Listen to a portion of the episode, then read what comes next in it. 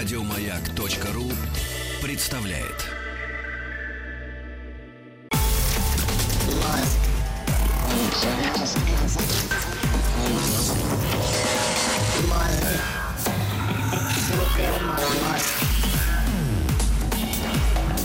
Объект 22. Мозг. Это «Объект-22», я Евгений Стаховский, и, и сегодня здесь не в одиночестве, в общем, так уж как-то случается в последнее время вместе. Сразу хочу сказать, давайте как-то не будем тянуть никак... интригу, и я сразу представлю свою сегодняшнюю гостью, хотя, в общем, даже, наверное, и не гостью, а человек, с которым мне просто приятно беседовать и делать это вот в таком публичном пространстве. А, вместе со мной здесь сегодня Валерия Лабузная, сценарист, искусствовед. Валерия. Добрый вечер. Кукусики. Да, все хорошо. Ну, отлично, я очень рад. А, если вы следите хотя бы периодически за тем, что здесь... Это моя любимая присказка, за тем, что здесь хотя бы периодически происходит, то, в общем, будете иметь представление хотя бы приблизительное о том, о чем мы сегодня будем э, разговаривать.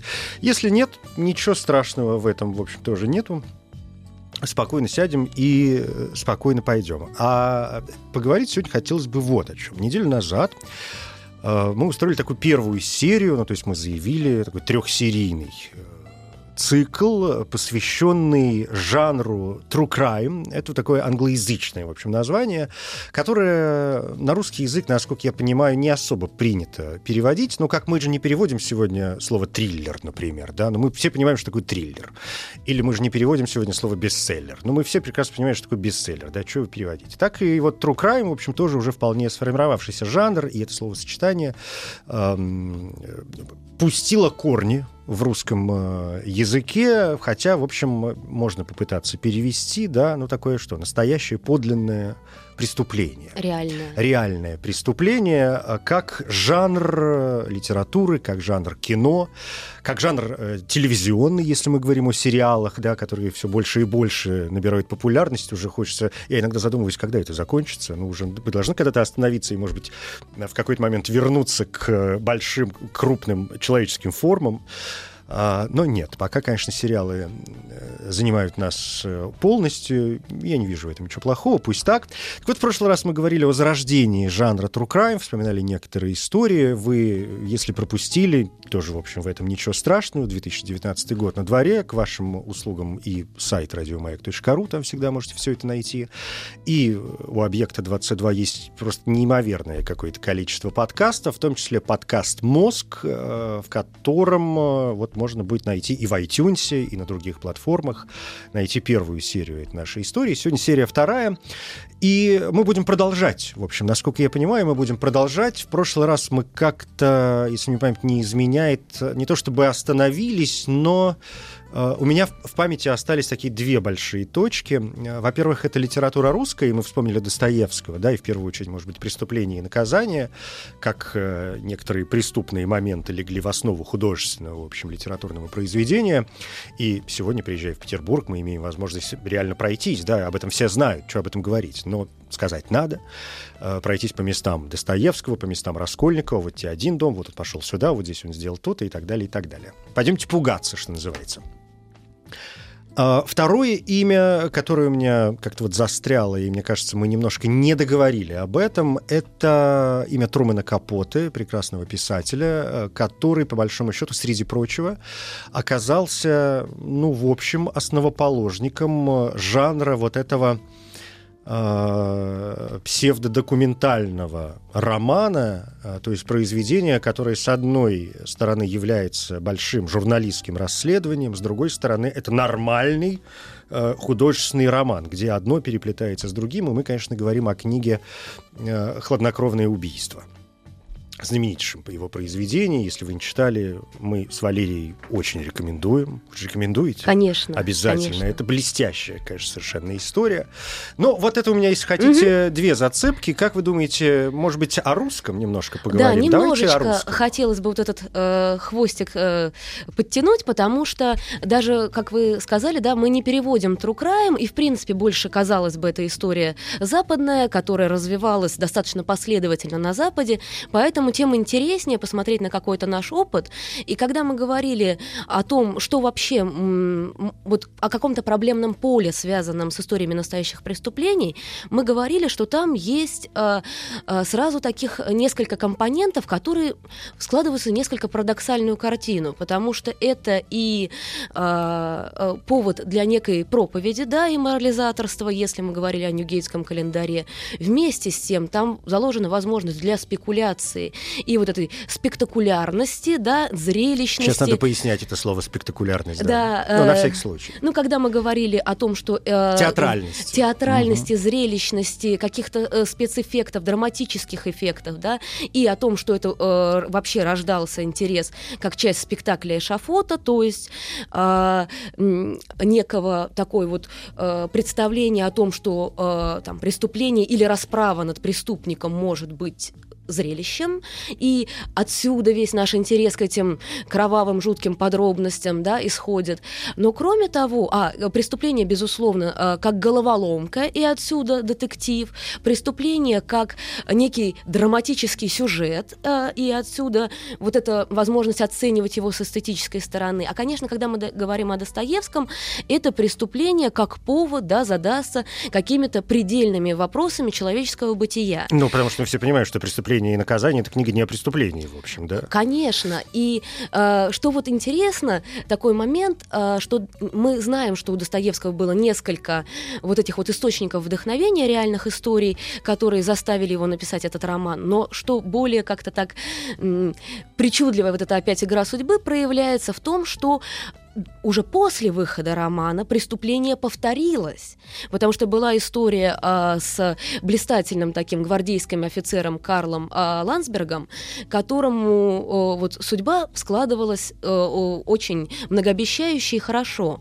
То есть он мог сделать прекрасную военную карьеру, у него была назначена уже определена а, а, свадьба с дочерью генерала, и все-все должно вот э, просто будущее а, его ожидало самое блистательное сильная. Но э, он задолжал э, как раз ростовщику, а точнее бывшему чиновнику, уже в отставке, э, ста- занявшемуся ростовщичес- ростовщичеством, значительную сумму денег. И этот, э, значит, его э, мужчина, он ему сказал, говорит, э, я тебе к свадьбе готовлю такой сюрпризец, что все будут просто поражены. И вот этот вот Карл, естественно, интерпретировал это абсолютно однозначно. Он решил, что его перед свадьбой опозорят, что это повод для шантажа, что э, всем расскажут о его вот этих огромных долгах, что семья невесты э, тоже придет э, в возмущение, и он решается на убийство э, этого бывшего чиновника, который его снабжал деньгами.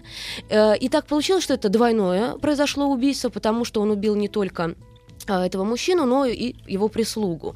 И наказание ему избежать не удалось, его осудили, но самое э, потрясающее в этой истории оказалось то, что э, на самом деле этот э, чиновник проникся к нему отеческими чувствами и хотел в честь свадьбы э, все эти долговые расписки, все эти векселя ему вернуть и простить все долги и даже, по-моему, сделать его наследником своего состояния.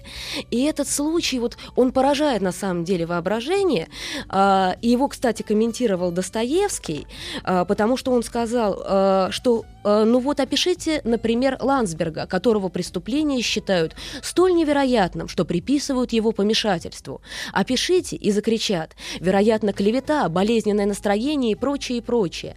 Болезнь и болезненное настроение лежат в корне самого нашего общества, сказал Достоевский. То есть, обращаясь к историям этих реальных преступлений, большой автор, он демонстрирует не только понимание вот этих болевых точек общества, да, глубинное его понимание, но и даже своего рода возможность предвидения, да, и вот этот пример, он на таком достаточно простом бытовом уровне показывает эту возможность предвидения, но мы все понимаем, что таким образом э, большой автор может э, э, уловить нечто вот неуловимое, да, в воздухе и, и, и представить его в виде какой-то проблемы, в виде какой-то совокупности смыслов. То и... есть мы говорим о том, вы говорите да. о том, что в продолжении э, вот этого развития жанра true crime э, речь идет не столько о самом самом преступлении, и э, мы обращаем внимание не на само преступление, а скорее на то, что его окружает. Безусловно, контекст очень важен. И э, просто когда мы говорим вот именно о большом авторе, потому что э, э, ну, так получилось, что жанр там э, в дальнейшем развивался и на Западе развивался, не всегда связан с большими авторами. И Труман Капоте в этом плане скорее да, э, такое приятное исключение. Но э, я просто хотела показать, что у нас так случилось, что э, э, мне, мне хотелось показать, что история настоящего преступления может открывать перед большим вот этим художником самые разные возможности. Можно попытаться переосмыслить его, как это сделал Достоевский. Можно попытаться оставить лишь э, некие контуры реальной истории и наполнить ее новыми смыслами, как это сделал, например, Набоков в «Лолите». И он отказывался и всегда отвергал все предположения, что там был э, реальный э, кейс, да, первоисточник, но он был таки. И недавно об этом вышло очень интересное исследование, да. Вот. Э, или же, например, э, э, это может быть повод для того, чтобы в такой гиперреалистической манере затронуть какие-то вообще метафизические вопросы, как, например, сделал Балабанов в фильме «Груз-200», угу. когда тоже, пользуясь реальной э, историей, да, какой-то конвой, он именно своим художественным решением э, поднимает какие-то вообще такие проблемы, о которых мы не то что не привыкли думать, о которых нам, наверное, очень страшно думать и страшно некомфортно, и в этом его художественное высказывание в обострении этой ситуации, да. Но это то, что, э, вот я говорю, если мы уходим все равно от невымышленного сюжета уже в сторону большого-большого искусства. Но еще в России, мне кажется, очень важным сказать о таком источнике, который показывает совершенно другую картину, как мемуары сыщика Путилина. Мы знаем, что Путилин это наш э, видок, это наш Пинкертон. И э, тут два важных аспекта. Вот в тот раз я не успела сказать про видока, да. Чем интересны были его мемуары? Тем, что помимо каких-то историй настоящих преступлений, он рассказывал еще и о процедуре. И вот эта процедура, а, то есть методы ведения расследования, э, маскировки, следопытства, это все есть у Путилина в его мемуарах, которые он, кстати, не успел э, закончить, там небольшое количество историй, да, всего лишь представлено. Но, тем не менее, мы знакомимся с этими методами дореволюцион... дореволюционного сыска, и тем самым вот э, э, хотелось бы отметить, что это очень важный драйвер для как раз генерации новой сюжетики, будь то детективная или true crime сюжетика. То есть, когда мы следуем за вот этим методом расследования, у нас уже по сути готов сюжет. Нам достаточно повторить его этапы. Э, определение круга подозреваемых, да, э, распроработка разных версий, э, выводы, аналитика, допросы. Вот когда мы всю эту процедуру воспроизводим на страницах художественного или не художественного произведения, или э, в документальном кино и в тех же сериалах, мы э, у нас уже готовый вот этот драматический сюжет складывается, потому что канва абсолютно понятна, и она интригует, да, вот эта форма, она содержит в себе загадку сама по себе. И поэтому очень интересно, что и э, этой темой, я думаю, мне еще предстоит заняться, как вообще вот связано развитие жанра с некими изменениями вот этого вот э, э, превращением знаний в криминалистике, да, и криминали... судмедэкспертизе и так далее. Но здесь вот какой э, возникает интересный момент. Нет ли у автора, я имею в виду, соблазна попасть в некоторый тупик? Потому что, ну, сюжеты, можно вспоминать там четыре брахианских сюжета там, и так далее, и так далее. Так и здесь, когда мы говорим о преступлении, мы, в общем, понимаем, что э, очень многие вещи устроены, ну, просто по одному лекалу. Да, да, и это скорее проблема, которая э, характерна для э, жанра детектива и классического детектива, потому что он как раз показал на определенном этапе вот свою вот эту исчерпанность, и э, пришлось э, вот эта современная мультижанровость, пришлось детектив скрещивать самыми разными формами, и по сути сейчас... Сегодня с такой социальной драмой, я бы сказал, в первую Социальная очередь. драма, mm криминальная драма, тот же триллер, э, экзистенциальная драма, да, если мы говорим, например, о сериале нашумевшем, да, True Detective, угу. это вообще, вот, по крайней мере, первый сезон, попытка сделать очень серьезное такое э, философское тоже высказывание, и драматургия, что важно, подчинена не детективной интриге. И исследование образа ищейки, а не, даже не столько образа э, преступника, сколько образа человека, который за этим преступником гонится. Конечно, Что пытается да. его найти. А тем, опять-таки, интересен Путилин, потому что тут мы как раз следуем за сыщиком, да, а не за за преступником и его обстоятельствами, да, вот, которые его мотивами, да, мы не это исследуем, мы исследуем сторону, так сказать, закона. А еще мне кажется важным э, отметить вот в мемуарах Путилина то, что они, э, они как раз рисуют, это можно рассматривать как исторический документ, и они показывают преступление как раз-таки с совершенно ординарной стороны. Они показывают повседневность этого преступления, они показывают достаточно, на самом деле, безрадостную картину э, вот той действительности, да, потому что самые э, чудовищные преступления могли быть совершены по самому такому ординарному поводу, без вот этого вот надрыва, без э, той широты, да, э, человеческого духа и человеческой натуры, о которой писал Достоевский, да, «Широк человек я бы сузил». Ничего нет. М- малюсенький какой-то... Случайность. Э, Иногда это просто случайность. Да, и мне, например, поразила такая история, там описано э, убийство, которое даже пере, пере, перекликается с сюжетом Капота, да, тоже массовое убийство э, в Гусевом, по-моему, переулке. Э, был убито четыре человека, э, майор, его жена, э, сын кадет и кто-то из прислуги. Чудовищная картина преступления, э, леденящую душу вот эти все подробности. И все наводит на мысль, что убийца был в каком-то состоянии аффекта, амока, да, э, начинают кого-то подозревать, никто никого не видел. Первые подозреваемые дворник и э, какая-то кухарка, и они хоть люди совершенно м, такие низших слоев, во многом опустившиеся, во многом э, да, пьющие, и все, Оказывается, они утверждают, это не мы, это не мы. Расследование э, прекращается на год, никаких зацепок нет, как вдруг Путилину поступает э, информация о том, что бывшая горничная вот этого майора сейчас живет э, в какой-то деревне и живет очень богато картинка у него начинает складываться. И когда он привозит ее, Дарью, по-моему, на допрос, он говорит, э, кто тебе помогал, кто тебе помогал совершить это ужасное преступление? Она говорит, Никто, говорит, это я сама одна. И его это настолько шокирует, потому что не вяжется вот этот э, жуткий совершенно, да, вот этот э, э, э, обстоятельства этого дела с ее вот таким образом красавицы, приятной во всех отношениях женщины. Оказывается, что она была в Петербурге проездом и попросила к своим бывшим хозяевам э, переночевать. Они ее приняли очень радушно и все. Она говорит, но вот ночью начала меня мучить мысль, сколько у них всякого добра. Вот надо бы их ограбить. А думаю, как их ограбишь? Все же укажут на меня, знают, что это. А ее никто не видел, она знала все вот эти вот ходы-выходы, да, и могла уйти незамеченно. Говорит, надо их убивать. Как убивать? Говорит, взяла утюг. И все как-то само. И э, украла-то она какие-то там всего лишь э, какую-то перину, да. И то есть, и это вот ужас в этой обы обыденности, да, вот то, что потом будет названо банальность зла, да, абсолютно ординарная картина. Никаких вот этих вот скрытых смыслов, глубин человеческой какой-то психологии, ничего подобного. И в этом тоже ужас этих историй о реальных преступлениях.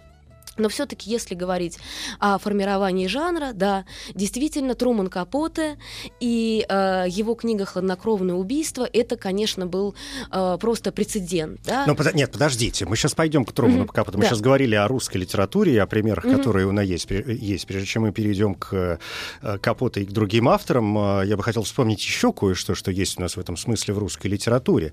И коль уж мы сегодня говорим о 20 веке, то я не могу не вспомнить появившегося в 20 веке Фандорина. Безусловно. Акунинского да. где речь идет, в общем, тоже с исторической подоплекой, да, он погружает его в пучины еще и российской истории, э, и это совмещение детектива с э, нормальным историческим романом, когда мы получаем еще некоторые сведения, некоторые информации об эпохе, о жизни людей, причем там и людей простых, может быть, власть имущих, и так далее, и так далее, и, и, и понятно, что Акунин, когда писал своего Фандорина, мы все это прекрасно знаем, да, он, конечно, переживал некоторые архивы, что не все из космоса взялось. И в этом смысле это как раз такая постмодернистская угу. история, как то же самое, что делал Эко, да, в имени Розы, когда мы с одной стороны берем историческую фактуру, с другой стороны художественную вот эту вот сюжетику, да, и э, придуманную во многом историю, срежиссированную таким образом, что мы попадаем в эпоху посредством вот этой вот интриги, да, э, и это, э, это игра и со смыслами, и с эпохой, и с культурой, и с огромными пластами вот этого вот э, какими-то цивилизационными пластами. И этим, конечно, это интересно. Что-то из... Хотя ладно, о современном мы поговорим еще в следующий раз. У нас будет третья серия, и то, что происходит в 21 веке, да, то, что происходит сегодня, мы это отдельно затронем. Я вот просто вспомнил Фандорина. И это, просто мне казалось, что это самый яркий пример, который мы имеем в отечественной литературе в настоящее время. Нет, понятно, мы можем вспомнить там, э, не знаю, Александру Маринину, угу. например, да, у которой за плечами опыт э, работы в, где, ну, ну, в полиции, скажем так, да, я не помню, в прокуратуре она работала или просто в каких-то следственных органах, да, и понятно, что некоторые сюжеты для своих книг она, безусловно, вынесла из э, своей, практики. своей практики. Да, это то, что происходило перед э, ее глазами. Угу. И она облекла эту форму, придумала своего Шерлока Холмса. Да, но и вот еще про, по поводу постмодернистских таких приемов, при, приятный из последних примеров, это роман э, э, Бине «Седьмая функция языка», угу. когда он берет реальных исторических личностей, придумывает историю преступления, которой не существовало, но на этом строит интригу и проводит э, читателя по э, э, самым главным, да, вот гуманитарным исследованиям 20 века.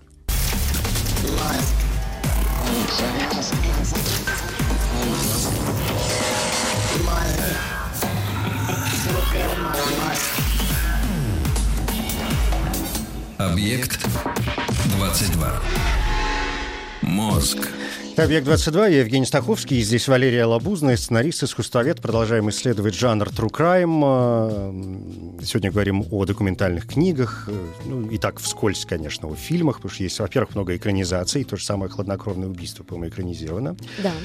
Причем буквально через год или через полтора да, после Да, как, как сразу. И э, о нем, кстати, даже не столь, и, и не только оно экранизировано. Мы все прек- помним прекрасный фильм э, «Капоты», где его сыграл э, Филипп э, Сеймур Хоффман. Mm где очень большая часть повествования этого такого околобиографического фильма посвящена именно написанию книги «Хладнокровное убийство», да, как он ездит там куда-то, встречается с этими людьми и так далее.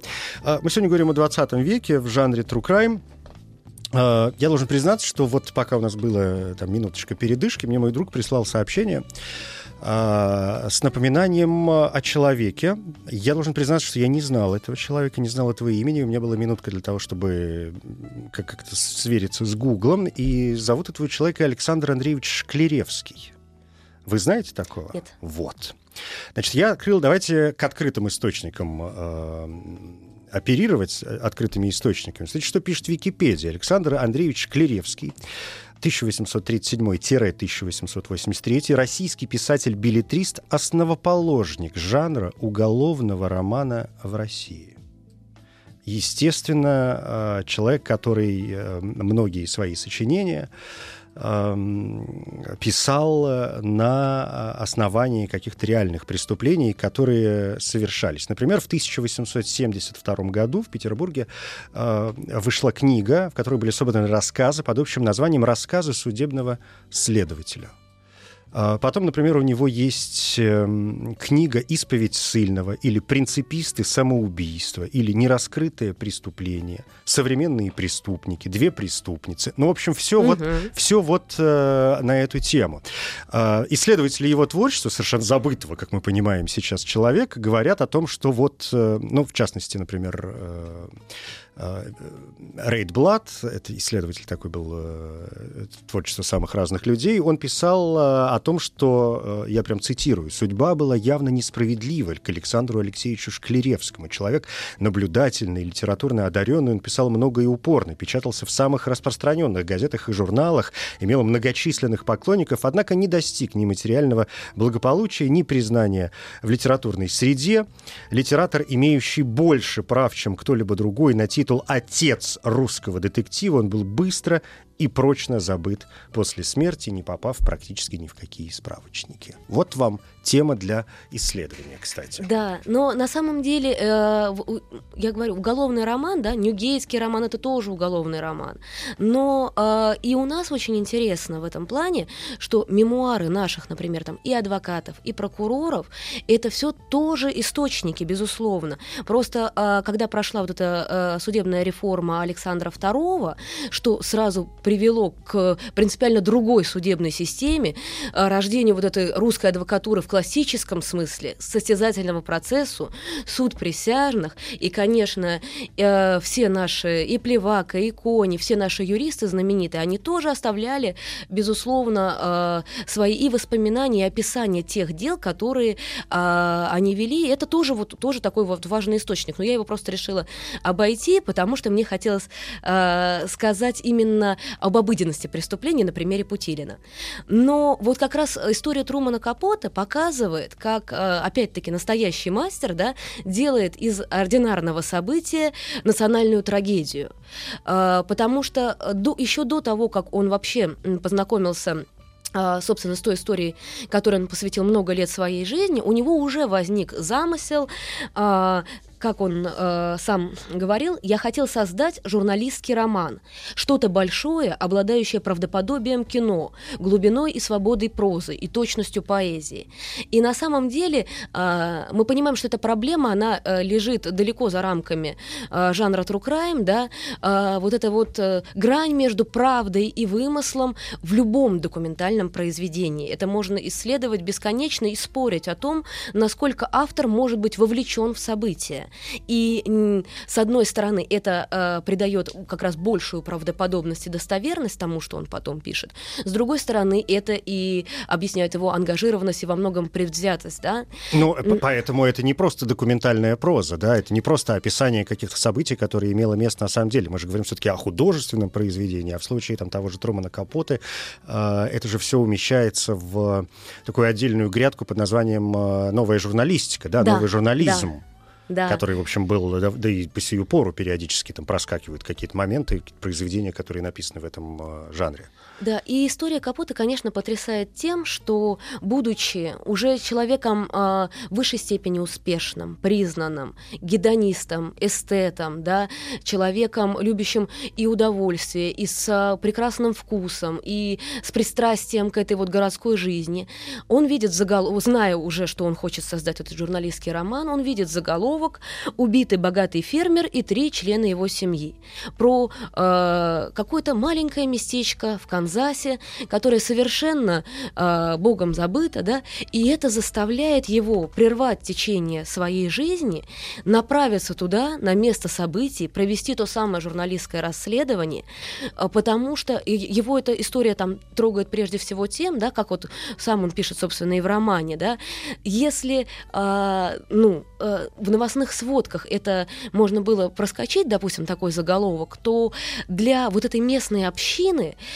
убийство неизвестно кем, семьи очень э, набожных людей, семьи людей, обеспеченных э, в том смысле, что, ну, как вот протестантская этика, да, которые своим трудом э, наладили прекрасное хозяйство, уважаемых, авторитетных, любимых вот в этой общине для местных э, жителей, для их соседей, это э, чудовищное преступление было равнозначно признанию того, что Бога нет потому что эти люди были эталоном того образа жизни э, и тех ценностей, которые вот представляло это местное сообщество. И то, что с ними могло произойти что-то подобное, это будоражило, да, и шокировало, и, естественно, повергало в отчаяние. И Капота проводит, э, по-моему, порядка шести лет своей жизни, да, и тысячи страниц заметок, интервью как раз с соседями, с полицейскими, с людьми, расследующими это дело, да, и все это время он не знает, будет ли у него книга. Ну, Перри Смит и Ричард Хикок, вот эти двое да. убийц, э, про которых, собственно, идет речь, про которых идет повествование, и которые стали главными героями книги Трумена Капута, они в тюрьме провели после ареста пять лет, и после пяти лет нахождения в тюрьме их повесили. Только. Да, да. Но на тот момент, когда он заинтересовался этой историей, их еще даже не задержали, насколько я помню. То есть вообще еще было непонятно, что произошло, а он уже начал это расследовать. И когда появились эти подозрения, подозреваемые. Было тоже непонятно, они или не они. И вот э, тут выявляется очень важная черта, вообще характерная для жанра true crime. Это, с одной стороны, вот эта вот протяженность истории, которую зачастую автор переживает вместе со своими реальными героями.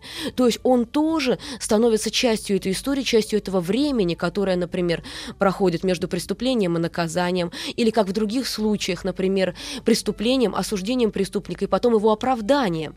То есть э, и э, вот эта незаконченность, э, которая отличает как раз э, работу с реальными историями от с работы с вымышленными сюжетами, да, тут нет предсказуемого конца. Мы не знаем, будет ли финал, будет ли он счастливым, будет ли он справедливым. Это все неизвестно.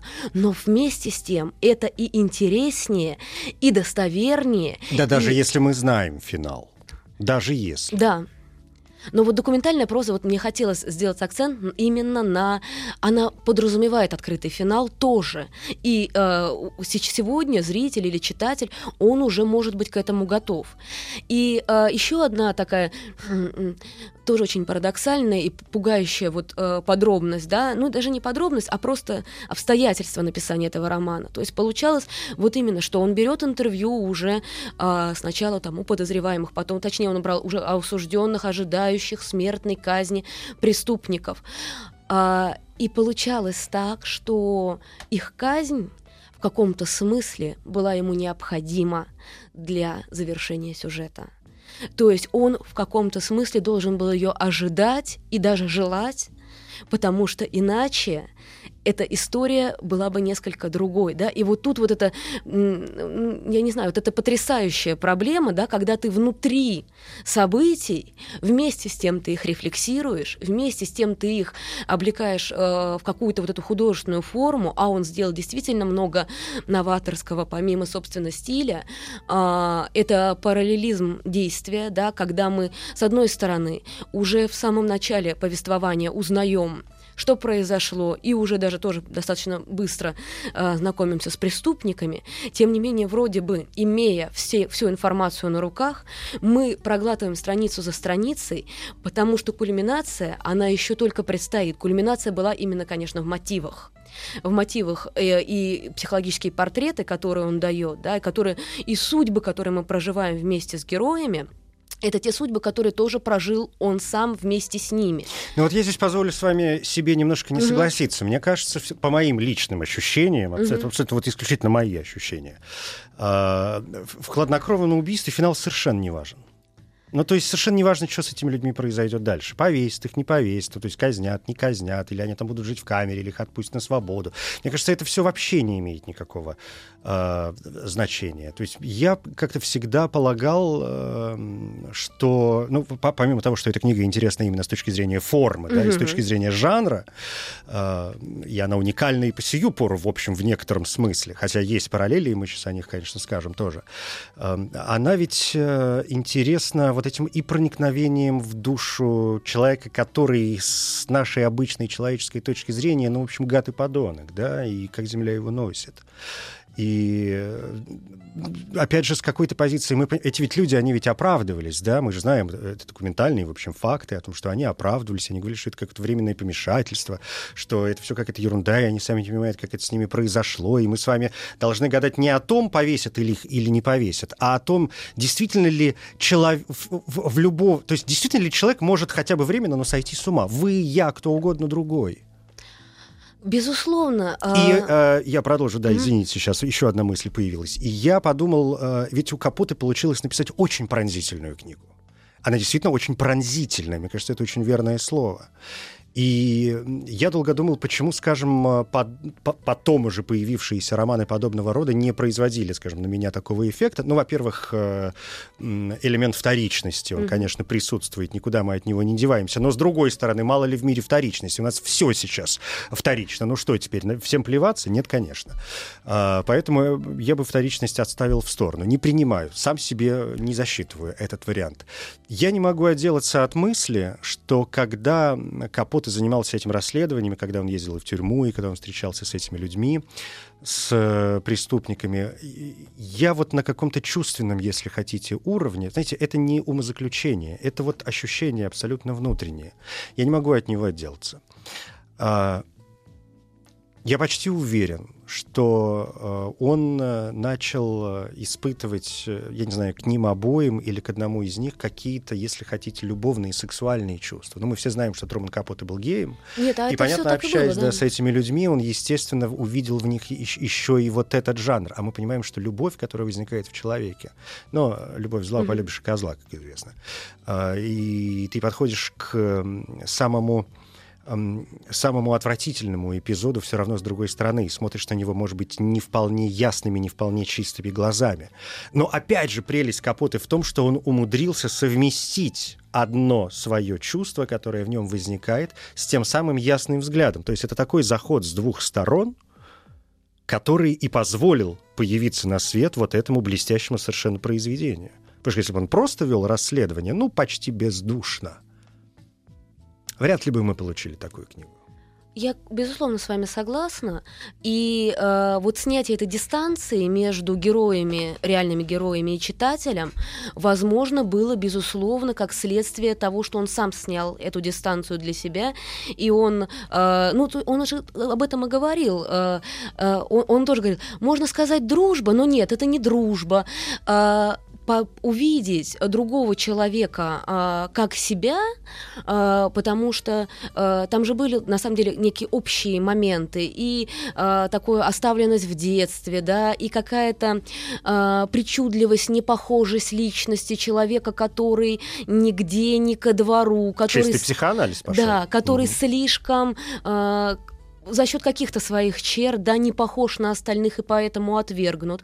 И, возможно, он в этом плане тоже понимал, что это один из э, путей, который его миновал, потому что его собственная э, была травма, очень близка, на самом да, деле, его собственная судьба, судьба и жизнь да. была слишком близка к э, жизни этих людей. Э, и он э, свою травму сумел превратить в искусство, а не только в убийство, да. И это всегда вот этот вот выбор и поэтому эта ситуация така, такого вот высочайшей степени напряженности.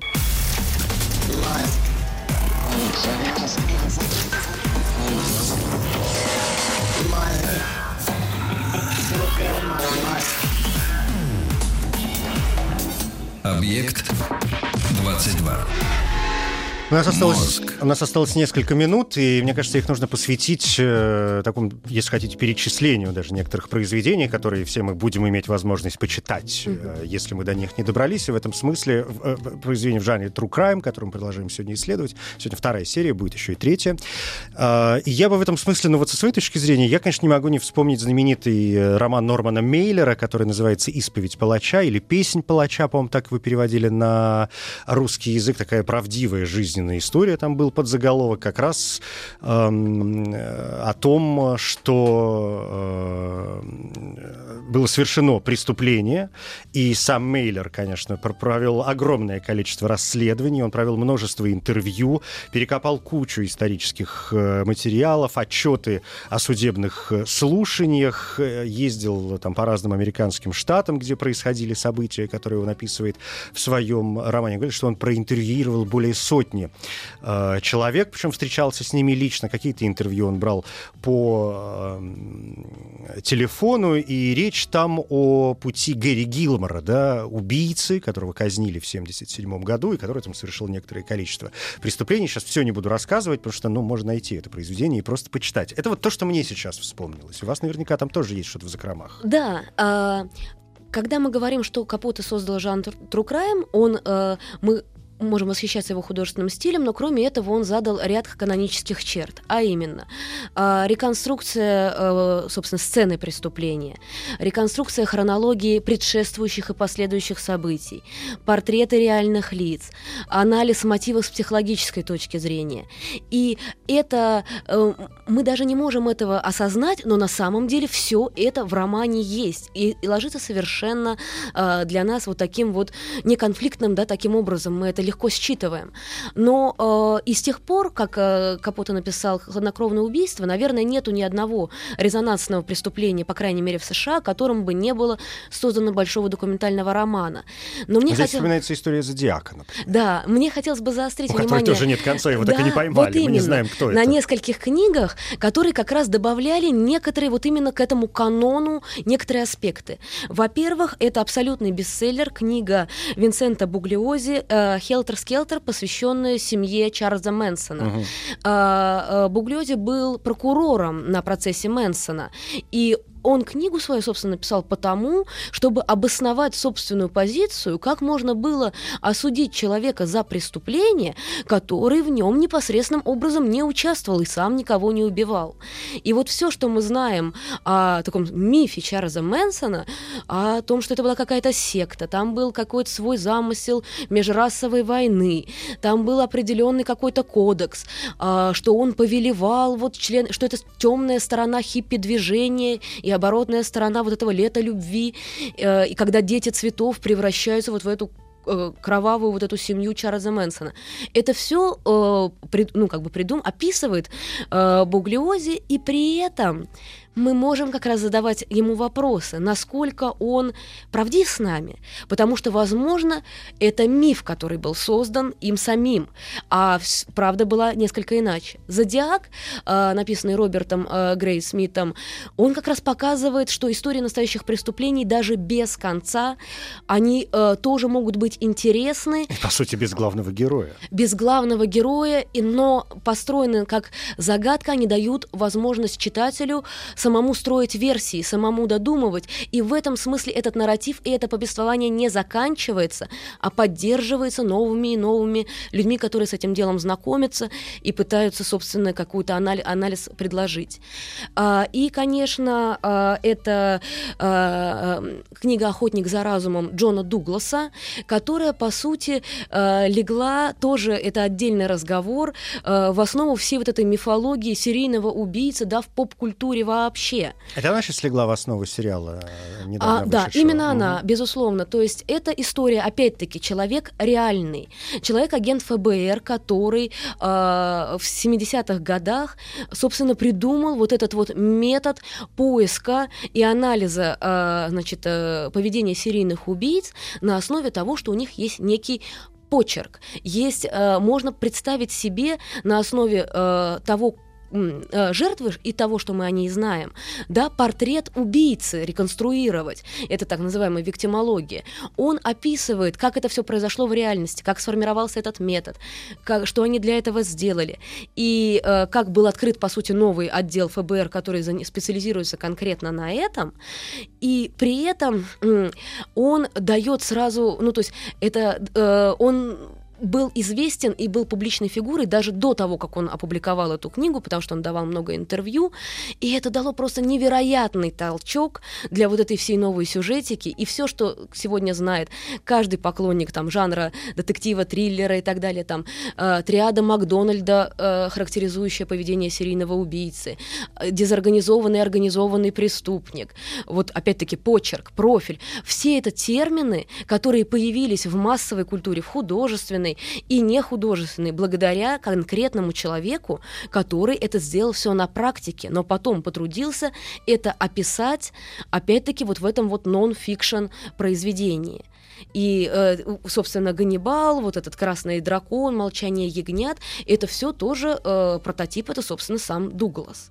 И сегодня Финчер, когда снимает свой потрясающий сериал, который как раз-таки, э, он художественный сериал, но он основан на true crime произведении, и он пытается исследовать даже, что вот интересно в нем, не психологию серийных убийц, а психологию людей, которые их ловят. Опять-таки, о чем мы сегодня говорили. То есть мы понимаем, что жанр живет, да. Жанр э, развивается, и это хорошо. Это значит, что нам будет о чем поговорить в следующий раз, в третьей серии.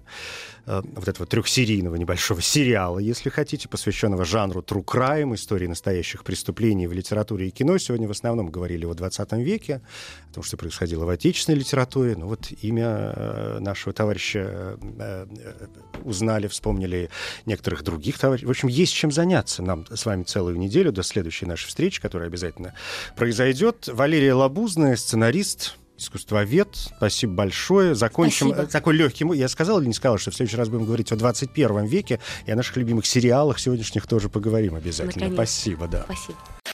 Еще больше подкастов на радиомаяк.ру.